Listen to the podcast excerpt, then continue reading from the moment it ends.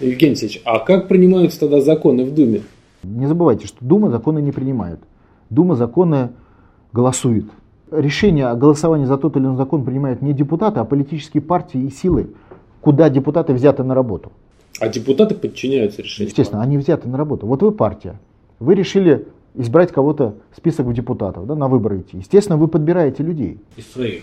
Ну нет, из тех, которые вам прежде всего дисциплину будут блести. Ну вы же не возьмете разгильдяя, правильно? Как и на любой работе.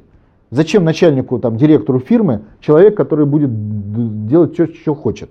Он, естественно, подберет человека, чтобы тот был послушный, четко э, вел линию. Он с ним заключит договор, просто даже политический договор.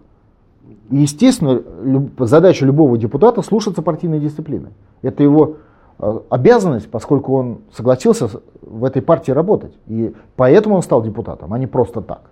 То есть вот а, те депутаты, которых мы выбираем, важнее, да. выбираем на голосованиях, там районные, в Думу, траля они уже изначально заранее подобраны партией и конечно, поставлены уже как конечно. кандидаты. Ну, чем выше уровень, тем это жестче система отбора идет, конечно. И дальше задача депутата просто выполнять, как и любого работника на любом предприятии, инструкции ну, директора предприятия, да, или работа такая. Он приходит с утра до вечера на работе, только и делает, что выполняет его там, инструкции. Ну, понятно, да, любой человек.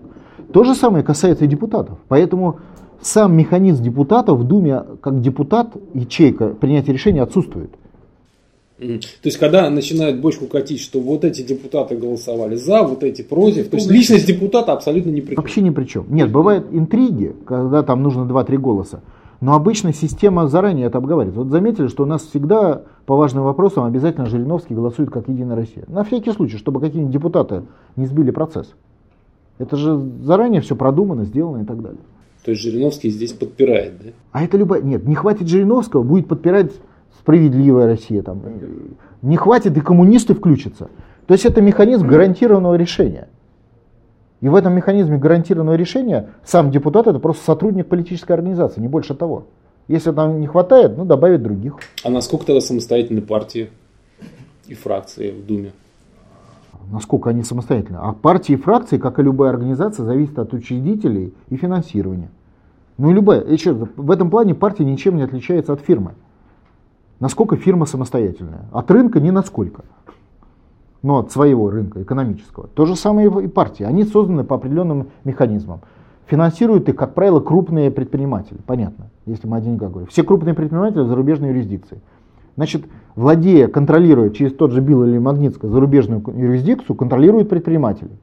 Вот по тому же схеме, как я сейчас сказал. А уже предприниматели финансируют партию и ее контролируют. То есть получается, а депутаты не имеют фактически э, свободы с воли своей в голосовании, так заправляют партии, а партиями, в свою очередь, заправляют финансисты. А финансисты у нас все оттуда. Да, да, да, да, под американцами. Даже если они российские, они все равно под контролем. Понятно, вот да. И, все. и получается, что таким образом проталкиваются через э, в Думе всякие нехорошие законы типа социального патроната, ну, там, не так? Эта вся система направлена на, на поддержку оккупационного внешнего механизма, как система эти законы не проталкиваются, а они просто принимаются в соответствии с указаниями, если крупный закон, внешней силы. Вот и все. Это подробно в Викиликсе прописано. Мы же с вами обсуждали, за что там Богорякова выгнали из Думы, коммуни... депутата от коммунистов. За то, что он вылез на трибуну с криками «не хочу принимать американские законы». И вот выгнали сразу, и все. Ну, на очередных выборах. То есть это технология. И она отработана за 20 лет. Исключения из технологии нет.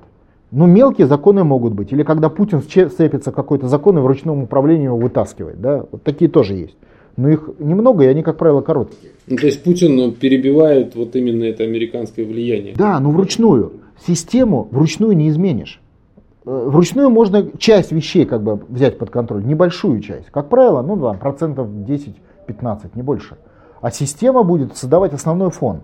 Поэтому с ювенальной юстицией, со всеми это вот этот фонд. То есть они формируют, дальше сидит уже посольство, вот эти же 20 тысяч грантополучателей, политтехнологов, они сидят и смотрят, что нужно для оккупантов в Соединенных Штатах, в России с точки зрения законов. Какие подправить, какие изменить, где усилить, например, там, увеличить объем дани через бюджетное правило. И они эти законы пишут, подают в Россию, и дальше эти законы реализуются.